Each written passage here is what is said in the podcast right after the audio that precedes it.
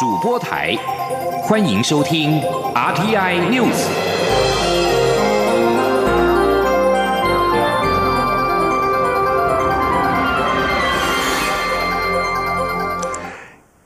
各位好，欢迎收听这节央广主播台提供给您的 RTI News，我是陈子华。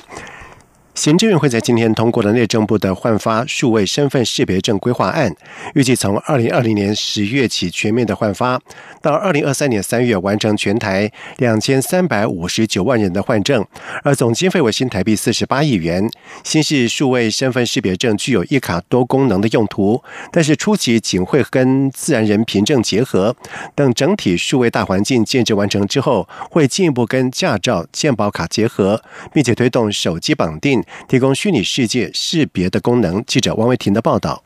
行政院会二十二号通过内政部的数位身份识别证新一代国民身份证换发计划办理情形报告。数位身份识别证换发时，民众需至户政事务所临柜领取。新式身份证采 PC 材质印制，以多层融合不剥落褪色、镭射雕刻个人资料，且有晶片储存个人资料，强化防伪功能。数位身份识别证卡片正面资讯有姓名、统一编号、出生日期；背面栏位资讯为结婚状态，将各自最小化，落实隐私保护。晶片区的资料分区保护，包含户籍地址、姓名、统一编号、出生日期、异别。加密区包含配偶姓名、父母姓名、出生地、性别和相片；自然人凭证区则要设定本人凭证密码以及国际民航组织缉毒旅行证件区。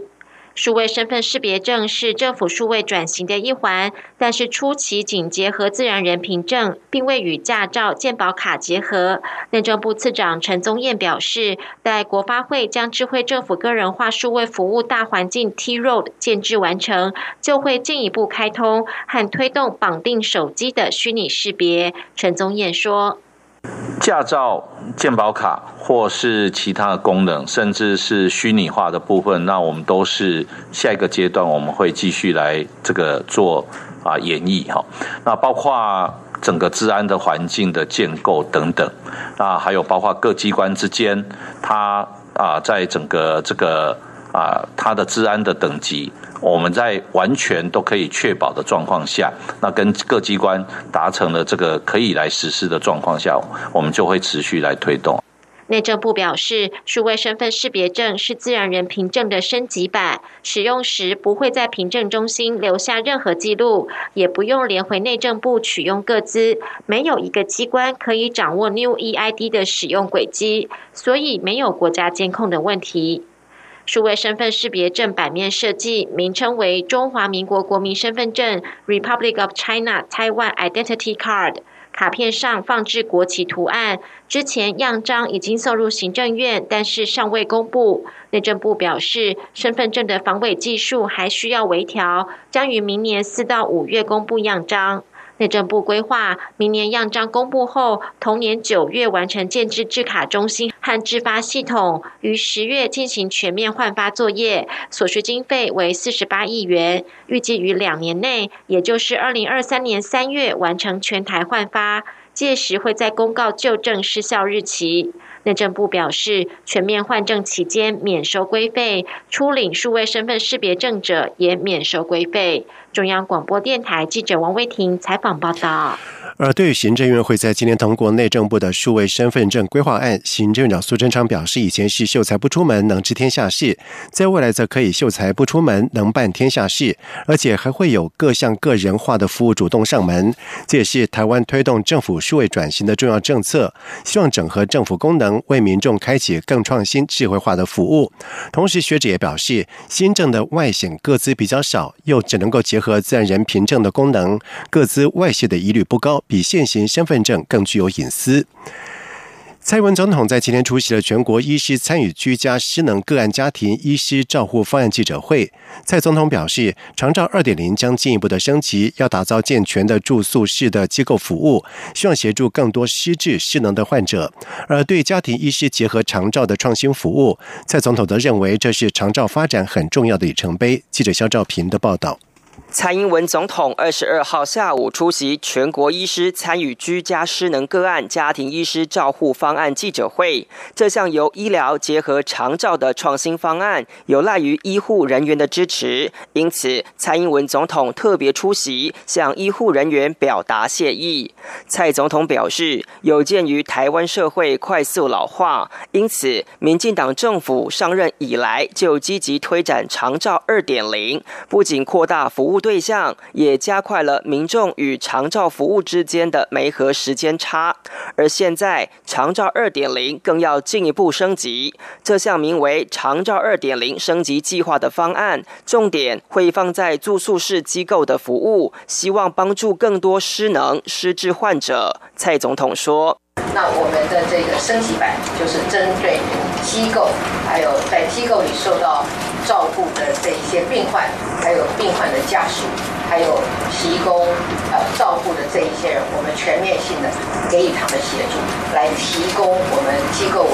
住宿式的这个机构照顾哦，它的品质。而为了完善在地养老服务，卫生福利部也筹划了居家失能个案家庭医师照护方案，并在七月十九号公告实施。蔡总统肯定家庭医师与长照结合的照护模式，认为这是长照发展的里程碑。蔡总统说，由医师定期到个案家里访视，不仅可以提供更完善的医疗服务，也能协助长照人员更了解个案需求。蔡总统说。也就是说，医生跟护理师哦，呃，会针对个案啊，定期的到家访视，提供健康跟慢性管理的这个呃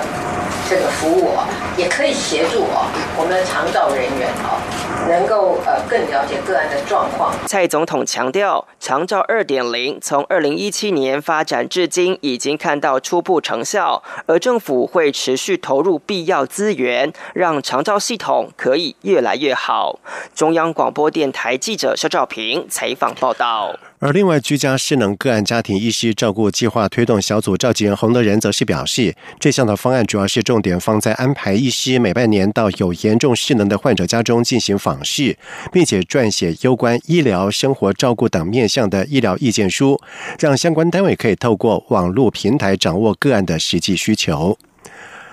陆委会在今天表示，在今年一月到七月，香港民众申请来台居留许可与获准定居人数多于去年同期，但是申请是由大部分是以依亲与婚姻、投资来台为主，而且目前没有因为政治因素而根据港澳条例向我方提出申请的个案。陆委会还表示，最近港人询问居留或定居事宜的情况有明显的增加，但是港人来台是否有激增的情况，仍需长期观察。记者王兆坤的报道。陆委会副主委邱垂正表示，今年一月到七月，我方许可居留台湾的港人有一千八百三十五人，较去年同期增加百分之三十点七九；获准定居人数是七百五十九，较同期增加百分之二十点四七。申请事由以依亲与婚姻占最大宗，投资来台次之。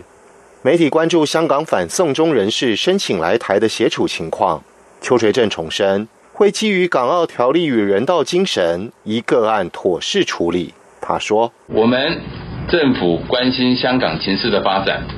那那么也支持香港人民追求民主自由，但我们不会介入。对于香港人士来台，政府会在不违反香港澳门关系条例的立法精神下，本于人道的精神及相关规定，妥善处理。”港澳条例第十八条规定，对于因政治因素而致安全及自由受有紧急危害之香港或澳门居民，得提供必要之援助。邱垂正表示，此法条的主管机关是内政部移民署，目前移民署还没有接获正式申请个案。此外，关于规范中共代理人的两岸条例修法进度，邱垂正指出。各界对于采取禁止制或登记制仍存有争议，而且如何与现行法律衔接横平，还需要进一步研议。所以，陆委会还将继续寻求社会共识。邱垂正强调，正当做生意或者是加入台商协会担任干部的大陆台商，都不会受到立法规范影响。陆委会将持续与台商沟通，化解疑虑。要请大陆台商及台商协会会长们放心。中央广播电台记者王兆坤台北采访报道。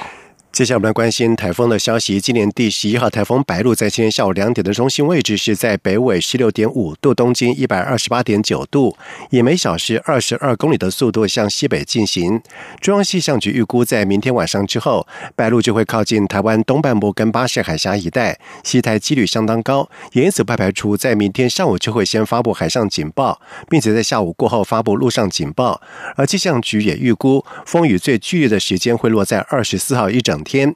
而白鹿台风来袭，行政院长苏贞昌也在今天指示行政院灾害防救办公室，邀集了内政部、经济部、国防部、交通部、农委会、中央气象局以及国家灾害防救科技中心等相关部会，在中央气象局召开了情思研判会议。除了听取气象分析报告之外，并且要求各部会督促所属以及地方政府各级防救灾人员提前做好准备工作。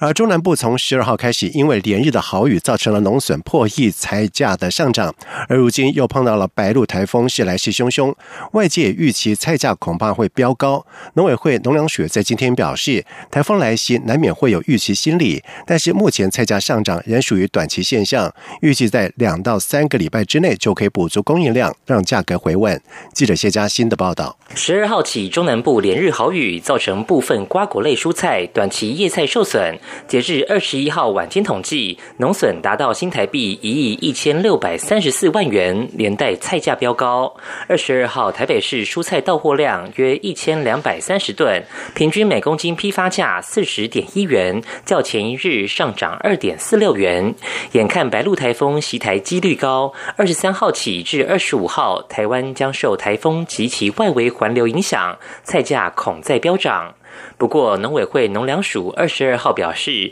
台风来袭难免会有预期心理，这是人性。但农委会已推动四百多公顷加强型温网式栽种，希望能发挥功效，在台风好雨期间确保国内蔬菜供应无虞。农粮署指出，虽有些露天栽种受损，中南部产量降低，造成菜价拉高，但这只是短期现象。政府也立即公告现金救助区域及品项，并组地方服务团到第一线协助复耕，让损失降到最低。目前会先透过北部、东部产区调节，预计两到三周就能恢复应有产量。农粮署署长胡中一说：“现在虽然价钱很高，可是农民可以卖的这些数量不多，农民的收入事实上也并没有因为这样子而增加，所以我们是很呼吁消费者要供体时间，真的要支持生产前线这些辛苦的农民，能够多多来采购。即使价格高，那技术上也是很短暂的现象。我们希望很快在两三个礼拜之后就能够把这个国内应该有的正常的这个供应量能够把它补上来。”至于好雨农损破亿，农委会表示，主要是中南部受损区域广，但主要的西罗二轮产区因治水发挥功效，排水快，仅有部分受损，损失相对比往年少。中央广播电台记者谢嘉欣采访报道。在外电消息方面，在南韩跟日本的贸易和外交争端持续升高之际，南韩青瓦台国家安保室第一次长金友根在今天表示，南韩政府已经决定不再续签韩日军事情报保护协定。日韩两国因为二战时期日本企业强征南韩劳工的赔偿问题而关系恶化，不但影响到了两国的贸易跟外交的关系，现在也影响到两国之间的安全合作。而日本在先前加强管制记忆体晶片。以及面板出口南韩之后，这个月又将南韩从适用贸易优惠的白名单的国家当中除名，而南韩已经在日前对此发出了警告，说可能会撕毁跟日本这项情资分享协议。而韩日军事情报保护协定是在美国的支持之下，在二零一六年的十一月签署，以回应北韩发射飞弹以及进行核子实验，并更好协调。双方收集到的北韩情资，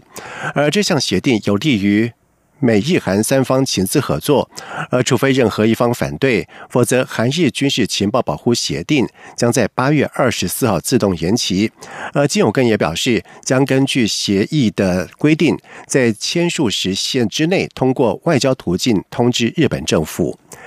以上新闻由陈子华编辑播报，这里是中央广播电台台湾之音。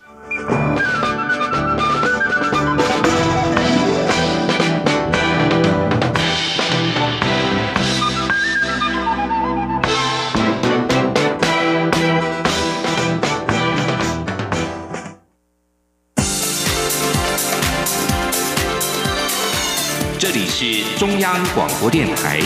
台湾之音，欢迎继续收听新闻。现在时间是晚上的七点十五分，欢迎继续收听新闻。高雄市长、国民党总统参选韩国瑜在今天中午跟国政顾问团一起直播，端出了首播的选举政见，锁定能源议题。韩国瑜认为，台湾必须要有充裕、稳定不中断，而且价格平稳、合理的能源供应，才能够支持民生跟经济长远发展。因此，他提出包括了重新检讨台湾能源发展的合理目标以及策略等五项的政策主张。而至于在核四议题方面，他表示，他一向支持在安全无虞、人民同意的条件下重启核四。他并且当场签署重启核四的公投联署书，强调没有安全的能源，台湾经济无法往下走。记者刘品希的报道。国民党总统参选人韩国瑜二十二号中午与国政顾问团总召张善政、副总召杜子君以及能源组顾问黄世修一同直播，端出第一个选举证件，锁定能源议题。韩国瑜表示，能源政策有四只脚。包括燃煤、天然气、核能以及再生能源，但民进党执政后要砍掉一只脚，把核能归零，令工商界与人民都很担心供电能否稳定，以及电价是否会高涨。他强调，台湾周边国家都有非常多的核电厂，台湾不比人家笨，是因为把能源议题泛政治化。韩国瑜表示，他多次表明，在安全无虞、人民支持的条件下，支持重启核四。他并当场签署由黄世修发起的重启核四公投，呼吁大家响应。他说：“对核四，我是一本初衷，二十多年来都是有条件的支持。这个条件是人民同意、安全不害怕的情况之下，我一定支持。因为台湾什么都没有。”台湾的土地只占全世界万分之三，台湾两千三百万人口占全世界千分之三，但是台湾的工业产品却占全世界百分之三。没有安全的能源，我们国家的经济是没有办法往下走的。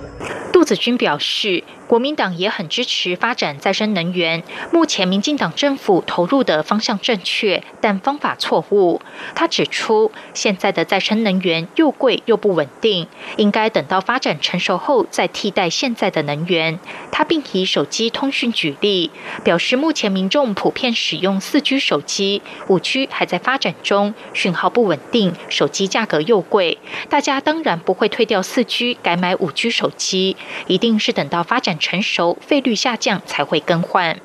外界质疑核四燃料棒已经运到国外，重启核四是假议题。张善政指出，根据台电公布的最新资料，今年底还会再将第四批燃料棒运到美国，届时将剩下八百六十四束燃料棒，仍可撑起一号机的运转。而且由于燃料棒与反应炉的规格有关，因此外运的燃料棒根本卖不出去，未来还是可以再运回来。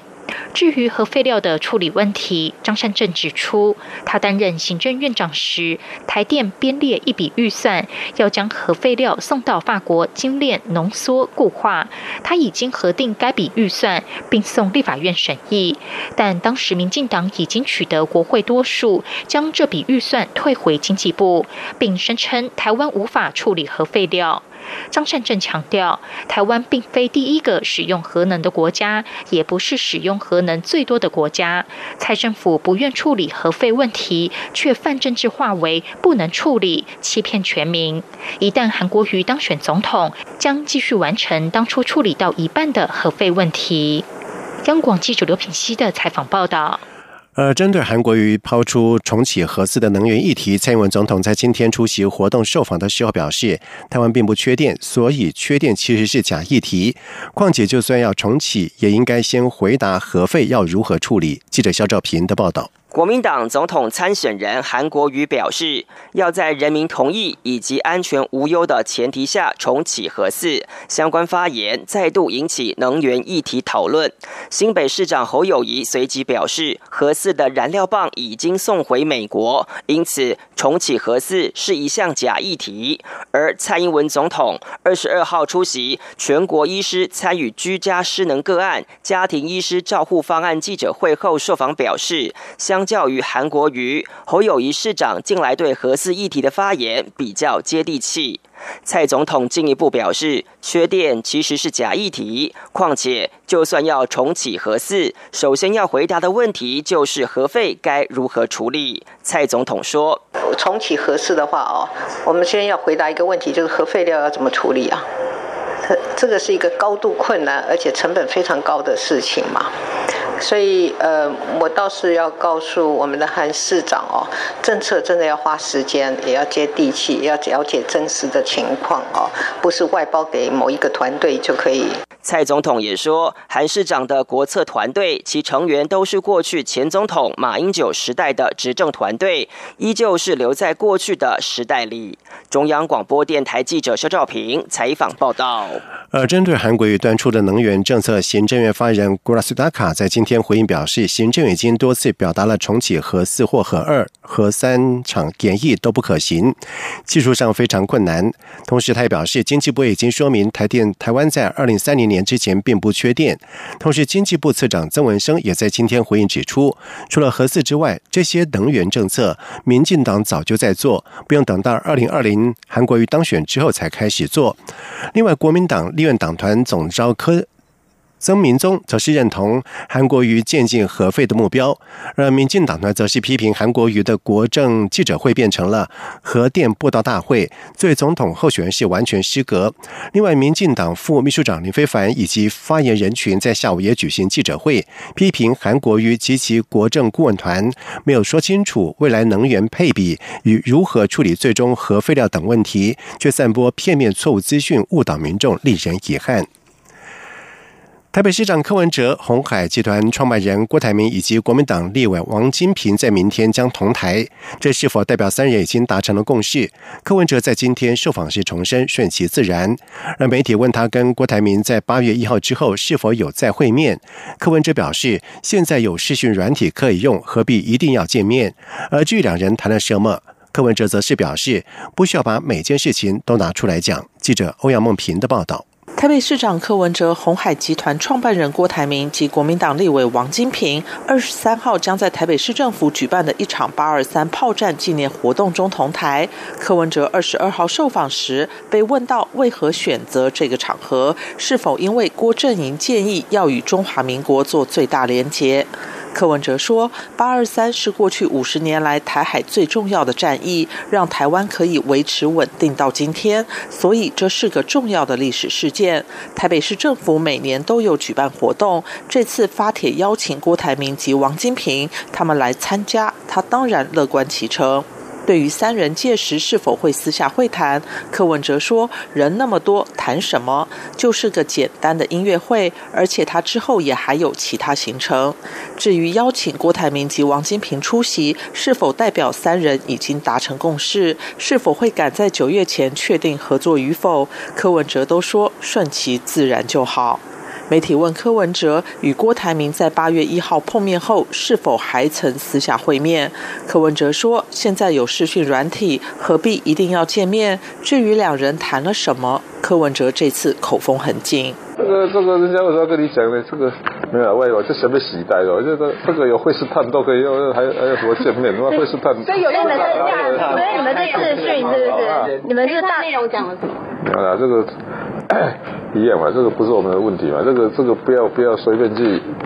外露拿哦，我们不需要把每一件事情都拿出来讲嘛。对于三人同台能否解读为结盟成功，柯文哲表示，过去半年多来，很明显民众有一大块讨厌蓝也讨厌绿，所以有第三组的空间。台湾社会也有这个需要，但什么样的组合能符合这个需要，或是能不能创造一个组合符合这个需要，而且是台湾大多数民众能接受，这是他们要思考及努力的方向。中央广播电台记者欧阳梦平在台北采访报道。在外电消息方面，印尼最东部的领土巴布亚地区在二十号再度出现了数千人暴力示威的场面，当局增派了一千多名的安全人员到当地，以控制情绪。雅加达当局已经呼吁巴布亚地区冷静，而担心冲突场面跟种族主义的标语出现在网络上面，可能引发更多的暴力示威。当局在今天表示，已经中断了巴布亚地区的网络，而印尼安全事务部长威兰多已经赶往巴布亚，试图平息当地的紧张。预料总统佐科威也将前往当地视察。接下来进行今天的前进新南向。前进新南向。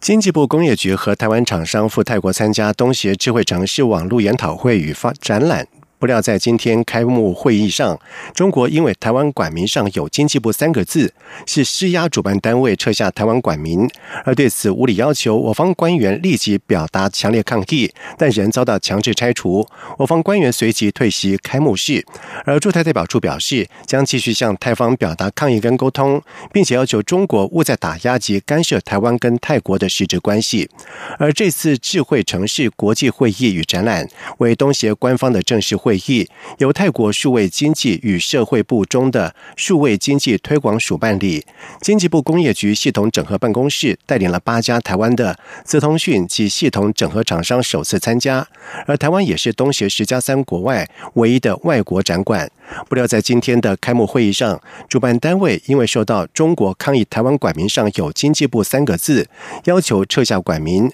而我方立即表达强烈抗议，并且表示馆名先前已经获得了主办。单位的合可，而且台湾的国格不容退让。不过，主办单位仍在我方抗议当中强制拆向管民。经济部系统整合办公室官员随即表达严正不满，并且离席。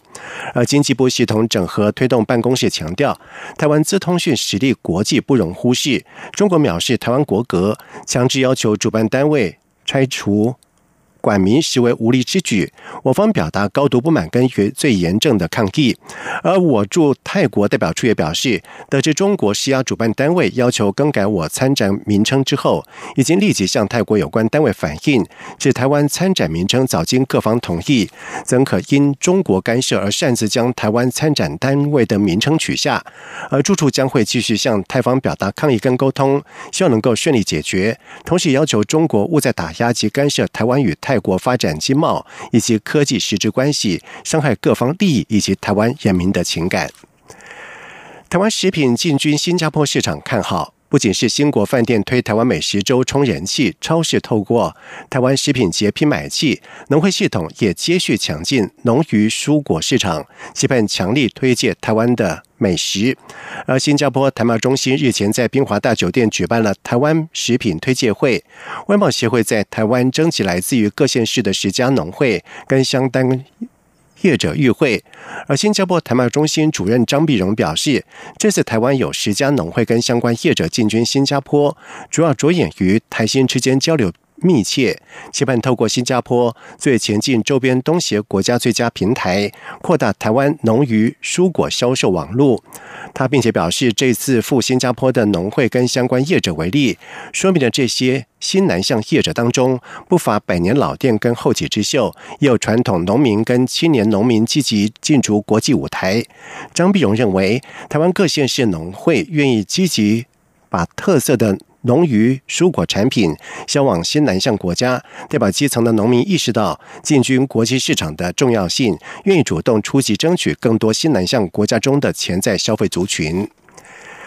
曼谷秋季旅展在今天开幕，今年的旅展最大的国家展馆台湾馆特别跳脱过去的设计，以热情缤纷的色彩。搭配实体油纸伞的造景，并且在外墙亮上了美丽的花砖跟窗花，营造出台湾小镇的氛围，呼应台湾二零一九小镇漫游年的主题，让参观的民众感受到浓浓的台湾味。